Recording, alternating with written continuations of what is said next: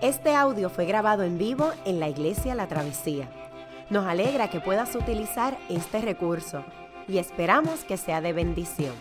Queremos que sepas que nuestra más profunda convicción, que no importando cuán útil sea esta grabación, nunca podrá sustituir la experiencia de pertenecer a una iglesia local. Sería un placer tenerte junto a nosotros en la travesía, pero de no poder ser así, nos gustaría ayudarte a encontrar una congregación donde puedas pertenecer y servir.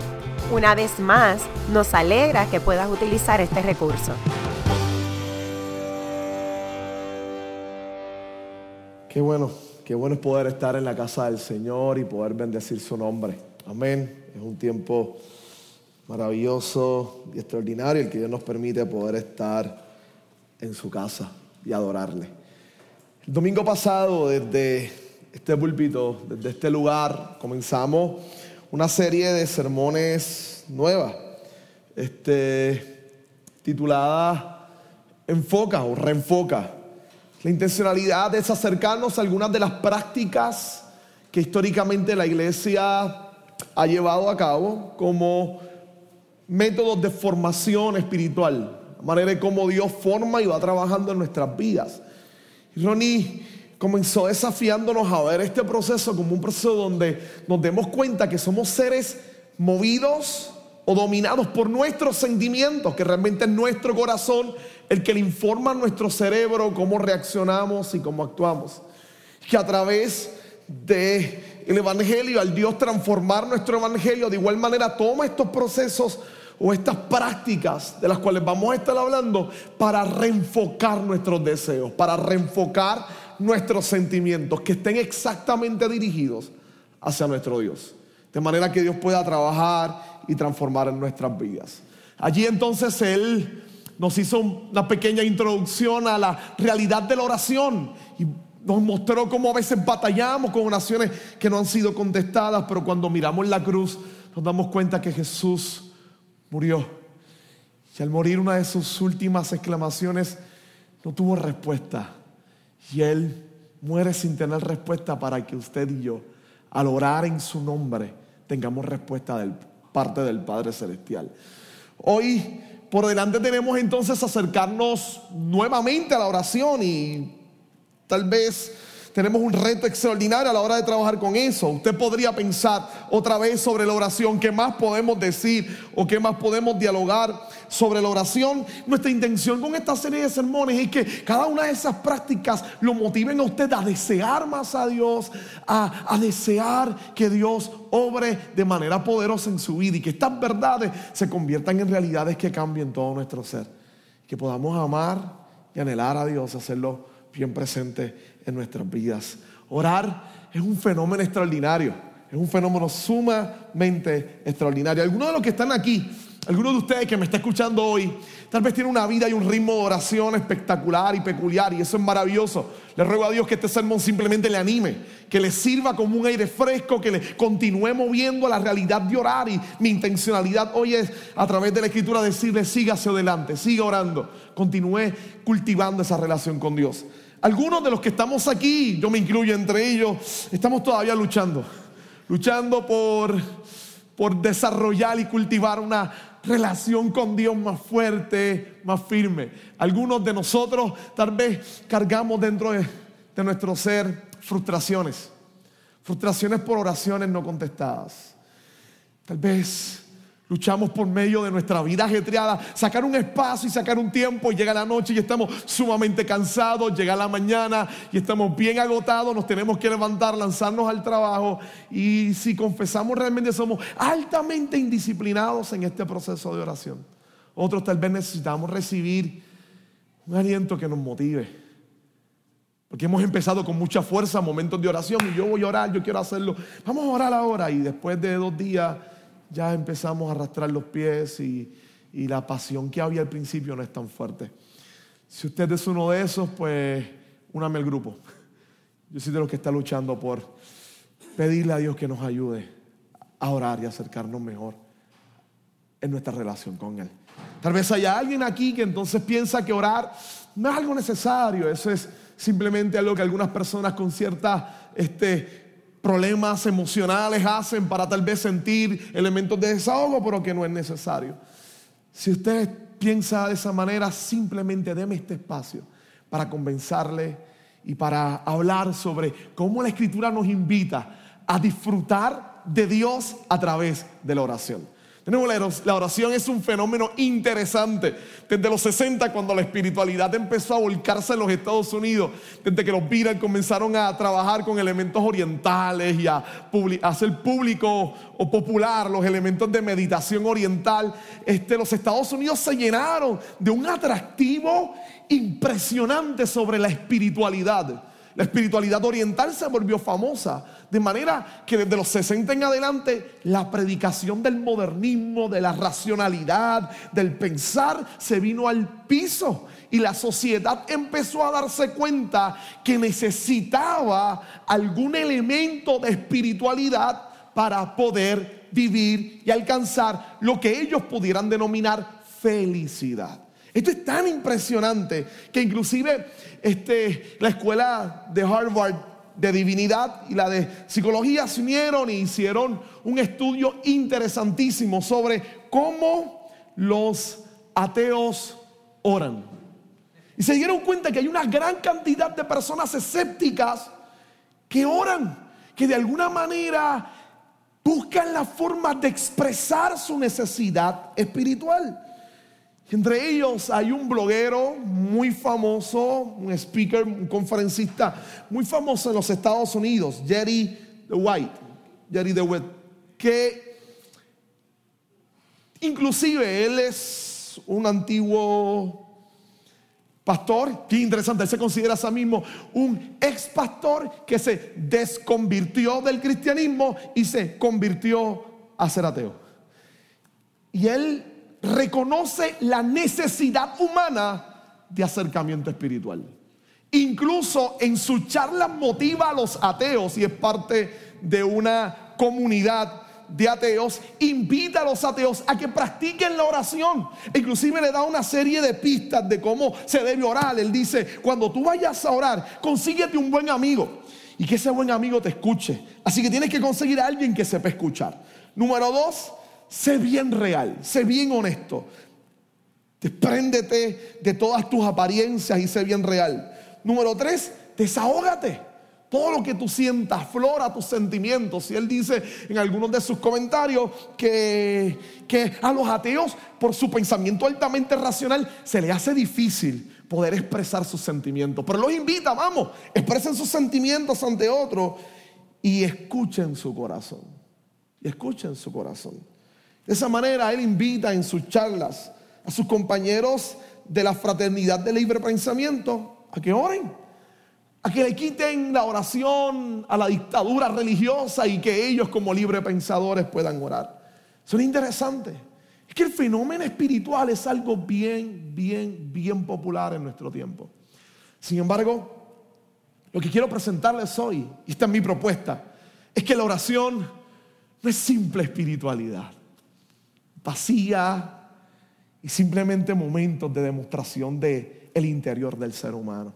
Aunque hay grandes espacios de desbordar nuestros sentimientos, mi intención es que hoy veamos la oración, la oración a Dios, como la búsqueda del rostro de Dios, pero la invitación a disfrutar a Dios mientras buscamos su rostro.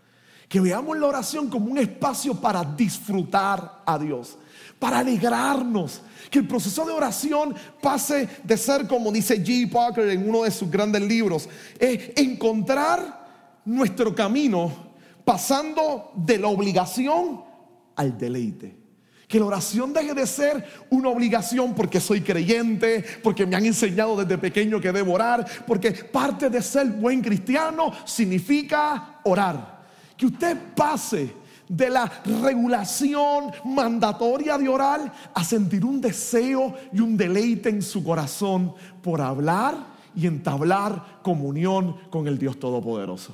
Que usted pueda sentir ese deleite extraordinario y maravilloso. Y para eso, si usted se ha dado cuenta en su programa, en su boletín, tenemos el Salmo 27. Y usted pudiera tomarlo y ver cómo vamos trabajando algunos de nuestros argumentos hoy. Y sería excelente, allí lo tiene, si quiere anotar o poner algo de su pensamiento donde lo vamos discutiendo, este, sería muy bueno. Así que ahí tiene el Salmo 27. Mi propuesta hoy es mirar al Salmo 27 para darnos cuenta cómo el salmista lucha por deleitarse y hacer de su proceso de oración algo poderoso y extraordinario para su vida. Y yo no sé usted, pero yo soy fanático de los salmos. Realmente este, quien me pegó eso es mi esposa.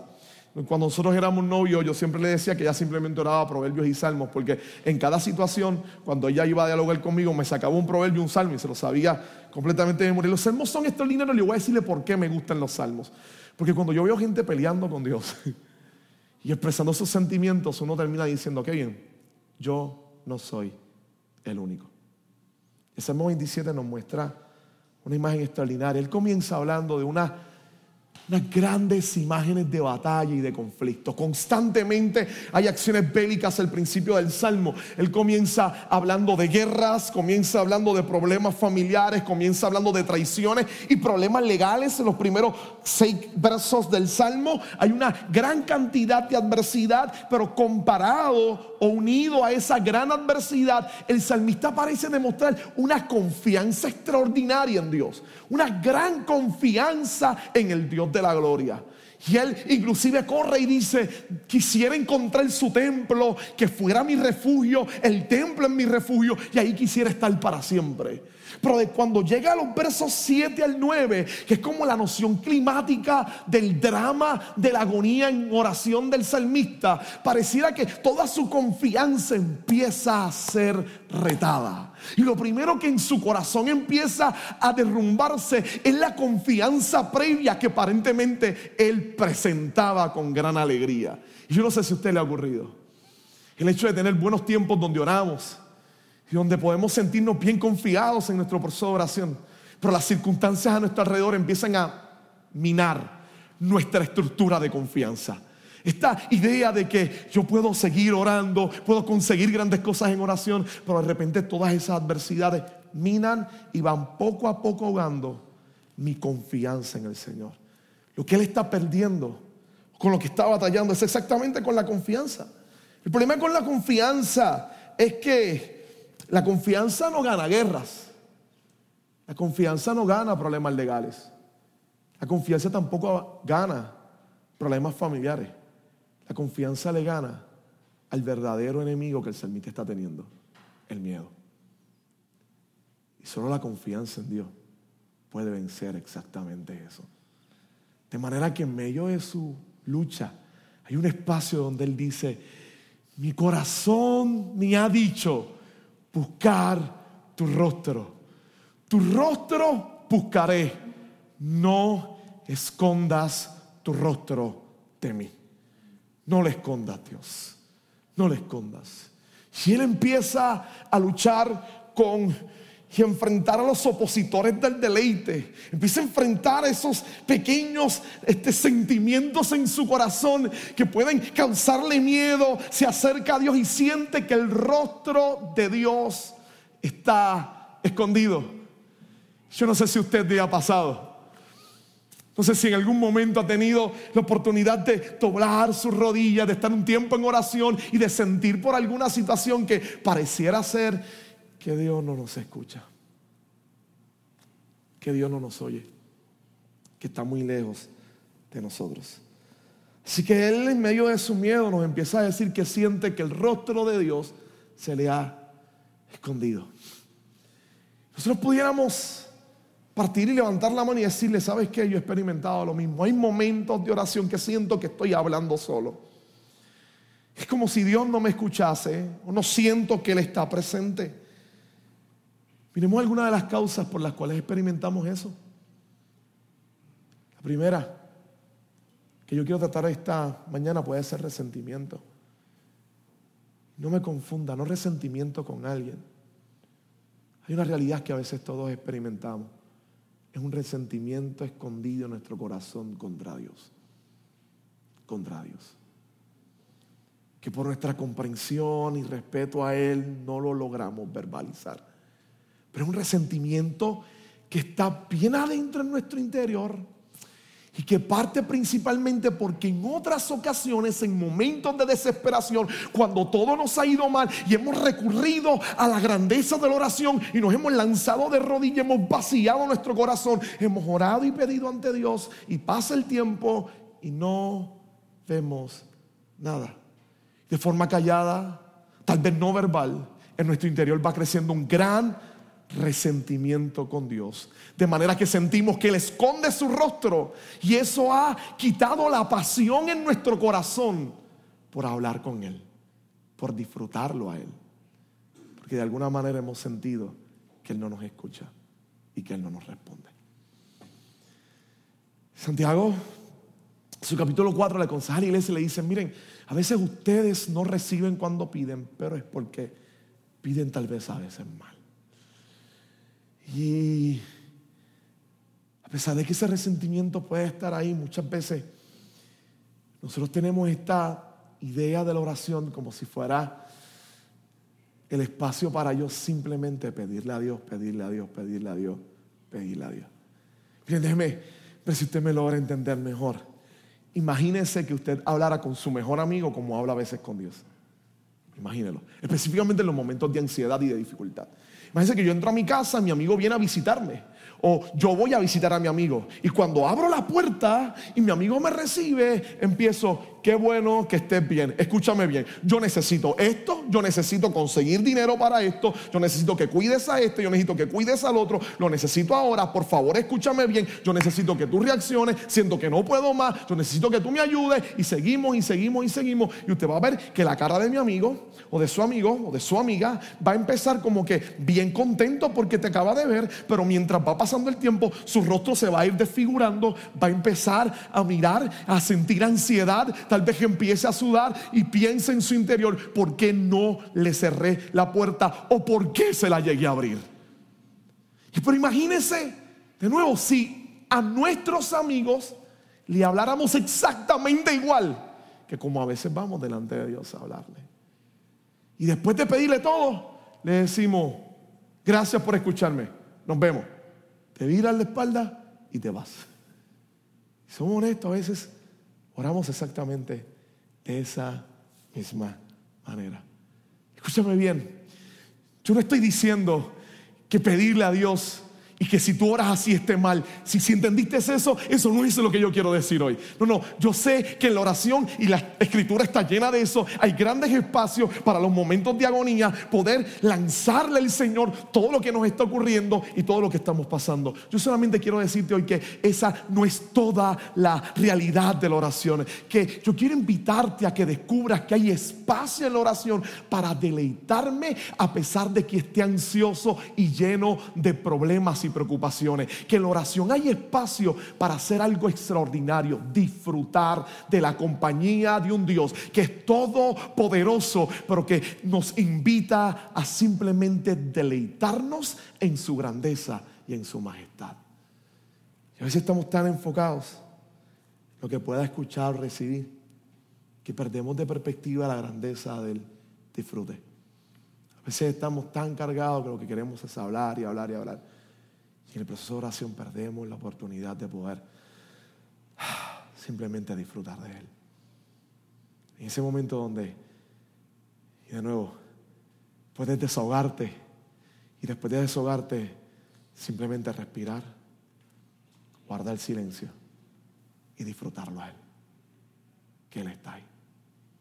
No te va a mirar mal, no te va a rechazar, simplemente se va a quedar contigo. Él está ahí. Lo otro que puede sucedernos a nosotros es que vivamos un temporada de sequía y de angustia. El salmista parece que de, medida y de momento angustiado y dice, no puedo encontrar tu rostro. Si somos honestos, la gran mayoría de nosotros en algún momento en nuestro caminar cristiano experimentamos momentos donde la pasión y el amor por Dios no es el mismo. Momentos donde Caminamos confiando en sus promesas, pero nuestro corazón en el momento de arrodillarse y hablar con Él no siente la misma pasión, no siente el mismo deseo. simplemente nos arrodillamos por, porque estamos acostumbrados a hacerlo, pero no hay fuerza, anhelo ni deseo para hablar con Él. Pasamos por temporadas de dificultad y de adversidad de nuevo, donde nuestro deseo no es el mismo. Estamos luchando, estamos luchando por eso. Simplemente la invitación tal vez del salmista es a decirnos, continúa. Él es extraordinario para enfocar nuestros deseos y hacernos sentir su presencia. A pesar del momento de ansiedad y de soledad que podamos sentir inclusive cuando vamos delante de Él. Una tercera causa pudiera ser la culpa. Algunos de nosotros vamos delante del Señor. Cuando empezamos a hablar con Él y a dialogar, el pecado, nuestra maldad, viene a nuestra vida y sirve como un sentido de vergüenza que impide que sigamos orando. Hay momentos que estamos, queremos desbordarnos delante del Señor, pero hay un temor increíble porque sentimos la vergüenza de cargar con el pecado, con nuestra desobediencia. O simplemente tratamos de arrodillarnos y no nos sentimos dignos, no nos sentimos gente que genuinamente merezca entrar en la presencia del Dios de gloria. Pensamos de alguna forma que nuestra conducta es la que se gana los méritos para poder ser escuchado por Dios. Escúchame bien, escúchame bien. No debes quedarte ahí. No debes quedarte ahí. No importa cuál sea el obstáculo que esté apagando tu deseo, no debes quedarte ahí. Si es que has experimentado resentimiento en tu corazón porque has tenido buenas intenciones de hablar con Dios y no has tenido respuesta, ya sea porque de alguna razón estás experimentando una temporada difícil en tu vida y tu deseo de búsqueda espiritual ya no es el mismo, ya sea porque de alguna manera estás experimentando la culpa al darte cuenta de tu pecado, de tus fracasos, de cuán quebrantado estás, no te quedes ahí. Y escucha bien, tu oración no depende ni de tu capacidad, ni de tu sentimiento, y mucho menos de cuán apasionado o deseoso estás para hablar con Dios. Nuestra oración es una invitación del Padre que conoce cuán pecadores somos, que conoce los resentimientos que guardamos y que sabe también la temporada de adversidad que estamos atravesando. Y aún así nos invita a que hablemos y nos relacionemos con Él.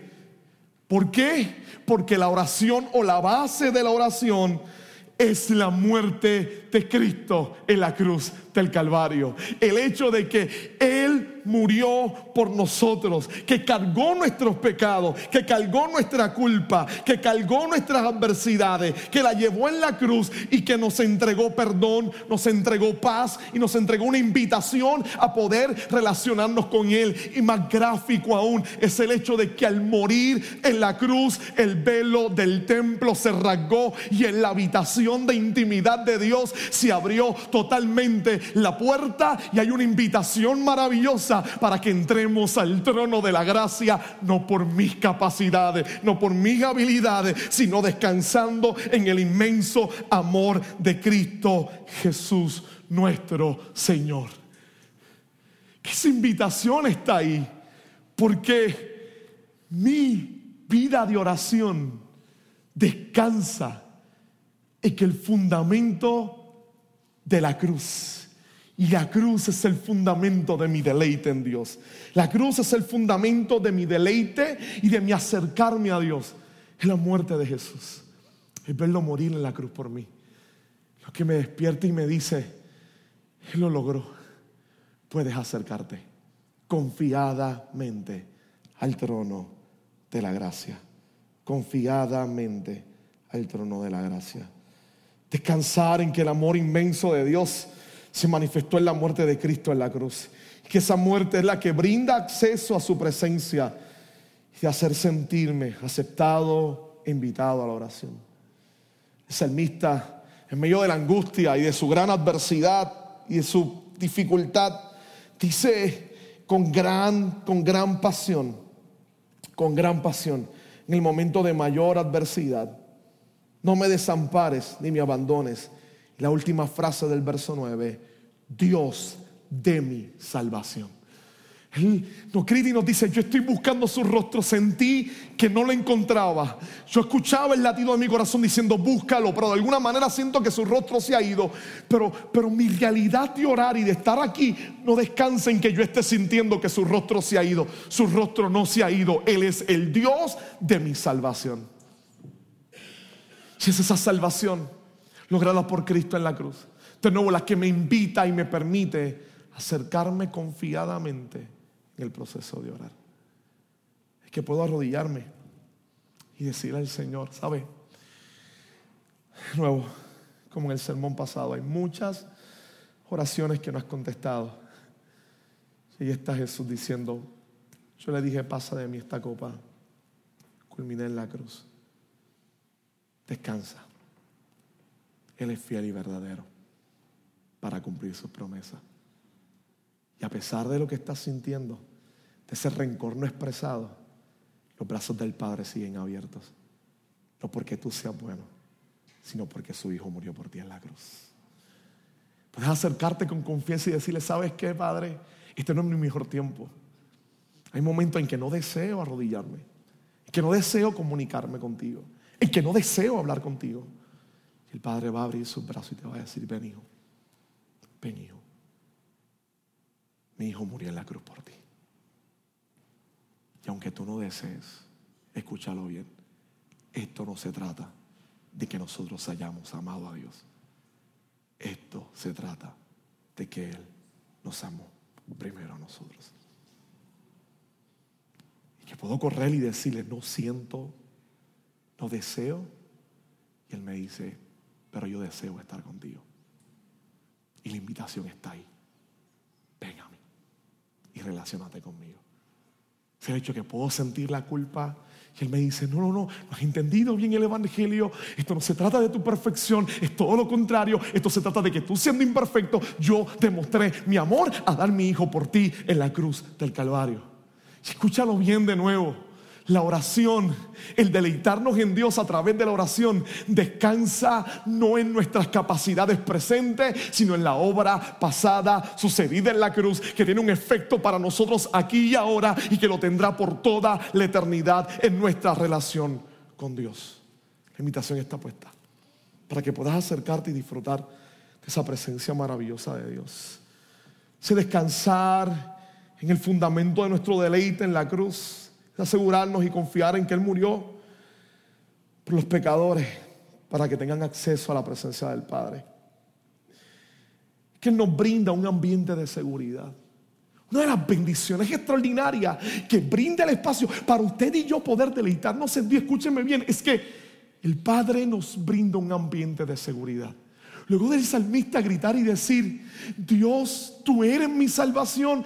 Piensa en la idea más descabellada, más difícil, más adversa y la toma como ejemplo y la plantea en su salmo. Aunque un padre que está acostumbrado a amar a su hijo, aunque una madre que estaría dispuesta a dar la vida por su hijo, aunque un padre y madre me dejaran, con todo Jehová me recogerá. El salmista nos está gritando y nos está diciendo, ¿sabes bien? Olvídate. Cuando vayas al supermercado o cuando vayas a la tienda, cómprate la taza o el t-shirt que dice super papá super daddy, super mom, cómpralo. Y cada vez que lo veas, recuerda que tú tienes un super papá en los cielos, que te ama y que nunca te va a abandonar. Que aunque tus espacios de confianza en el desarrollo de tu vida hayan sido amenazados, el Padre Celestial te brinda un espacio de confianza en su presencia. Un espacio que no te va a lastimar. Un espacio donde puedes sentirte cuidado, protegido y guardado. Donde hay seguridad y hay confianza para deleitarme en Él y hablar con Él. Y a pesar de que nuestro desarrollo, nuestros espacios familiares han sido tumultuosos o difíciles, él te brinda un espacio de seguridad. Te dice, ahí lo tienes. Yo te doy un ambiente seguro para que te deleites en mí y me disfrutes solamente a mí. Vamos a hablar y dialoguemos. Esa experiencia es maravillosa en el Señor y poderosa.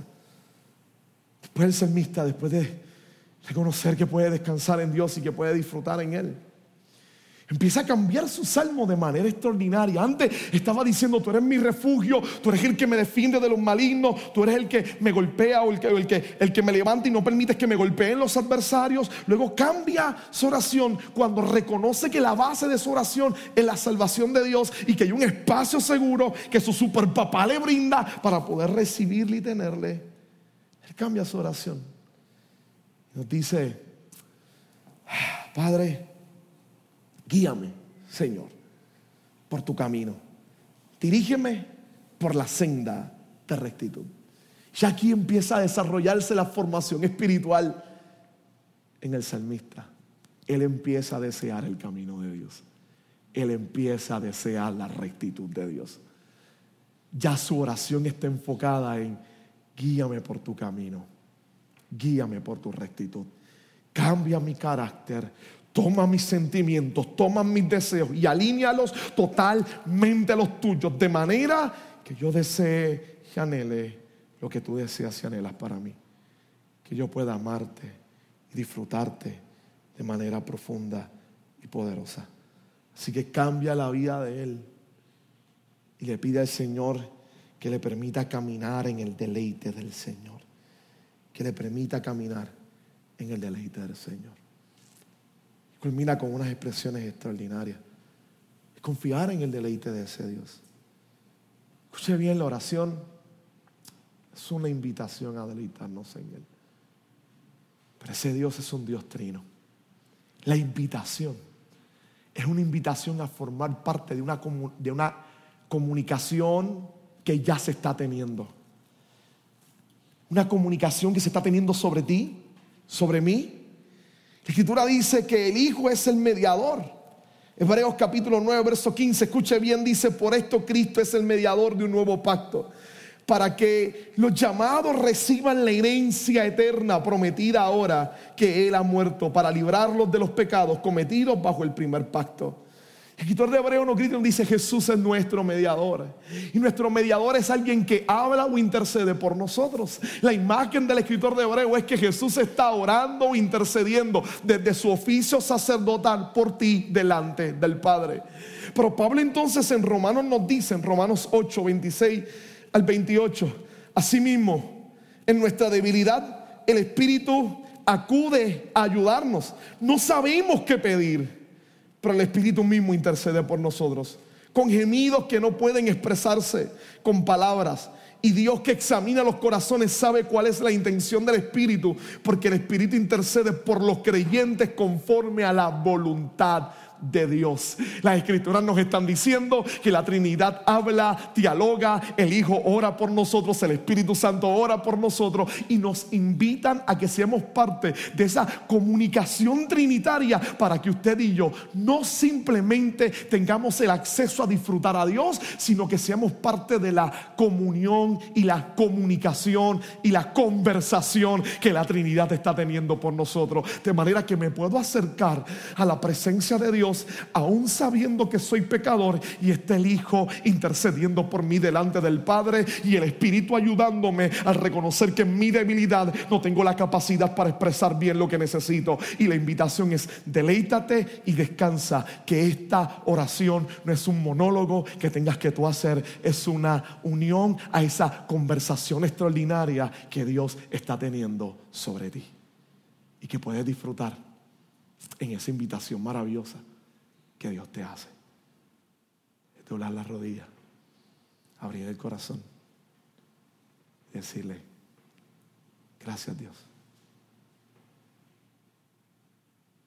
por orar y hablar de mí. Y ahora te pido que me ayudes a entrar y a unirme en ese acto de oración contigo, con la ayuda del Espíritu y con la intercesión del Hijo y sabiendo que el Padre me escucha en el nombre de Jesús. Que el otro lado de esta conversación está totalmente receptivo. Escuchar lo que yo tengo que decirle. El salmista culmina de la mejor manera que yo puedo terminar el sermón hoy. Se detiene y casi gritando te dice, Una cosa estoy seguro, de ver la bondad del Señor. Yo voy a disfrutarme y voy a deleitar en Dios. Pon tu esperanza en el Señor. Ten valor, cobra ánimo. Ten valor, cobra ánimo. Si sientes, has sentido rencor en tu vida, ten valor, cobra ánimo. Dios desea que te deleites y que lo disfrutes por medio de la oración. Si has tenido luchas porque hay oraciones que no se han contestado, ten valor, toma ánimo, sigue. Sigue hablando con Dios, sigue orando con Dios y vas a darte cuenta cómo Dios termina transformando tal vez no tu exterior, sino sobre todas las cosas tu interior, tu propia vida. Él termina cambiándote a ti. Ten ánimo, iglesia. Cobra ánimo. Oremos. Cobra ánimo. Oremos. Pon tu esperanza en el Señor. Él está dispuesto a escucharte, a recibirte y a hablar contigo. Cobra ánimo. Pon tu esperanza en el Señor. Deleítate en Dios. Recibe la invitación a deleitarte en la presencia del Señor. ¿Cómo podemos hacer esto? Ronnie tiene una idea extraordinaria que yo estoy poniendo en práctica en mi vida. Ahora 10 minutos en la mañana Ora 10 minutos en la noche. Que ese tiempo sea un tiempo donde tú te deleites en Dios. Donde sepa que hay alguien que te va a escuchar y que es un ambiente seguro donde Él te va a proteger y te va a cuidar. Selecciona esos 10 minutos que van a ser 10 minutos de cuidado y de deleite en el Dios de la gloria. Si te hace difícil, Dios decía, toma la Biblia, léela, busca qué verdades está indicando qué verdades hay que cambiar. Toma un tiempo para reflexionar y meditar en la escritura y luego ora a través de eso que la Biblia te dice. Sea, usa esta manera, simplemente como lo has hecho, sigue orando. Lo importante es que cobres ánimo. Ten ánimo, pon tu esperanza en el Señor. Sigue orando, recordando que la oración que busca deleitarse en Dios es una oración que descansa en el sacrificio de Cristo en la cruz del Calvario. ¿Qué tal si cierra sus ojos y oramos? Vamos a orar hoy. Vamos a orar.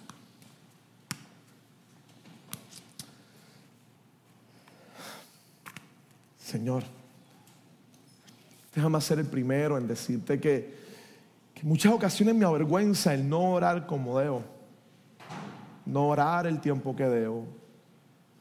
Confieso que en muchas ocasiones soy muy perezoso para orar, que se me hace muy difícil, pero te pido Dios, que a través de esta verdad en tu palabra, ayúdame a deleitarme en ti. Ayúdame a sentir el deleite y el deseo de disfrutar la oración y acercarme a tu presencia. Te pido Dios que no me permitas verlo como una obligación impuesta, que aunque comience de forma metódica, colocándome tiempo haciéndolo, que pronto tu espíritu me ayude a deleitarme y a disfrutarlo, a sentir tu presencia, a descansar al mismo tiempo, no en lo que sienta, sino en la verdad inconmovible de que hay una invitación a disfrutarte garantizada y permitida por la obra de tu Hijo en la cruz del Calvario. Te pido, por favor, Dios, que no me permitas a mí perder ese privilegio tan grande logrado en la cruz, que pongas el deseo para hablar contigo. De igual manera te pido por mis hermanos, por aquellos que, que han tenido vida de oración, gracias por ellos. Te pido que de alguna manera les sigas impulsando y animando, que, que este sermón y esta reflexión en tu palabra les anime y les ayude a seguir, a continuar, a proseguir. Que los que estamos luchando por muchas adversidades porque reconocemos que no oramos como debemos, pongas pasión y deseo en nosotros. Que podamos responder a tu invitación. Ayúdanos a responder a tu invitación a ser parte de esa conversación trinitaria.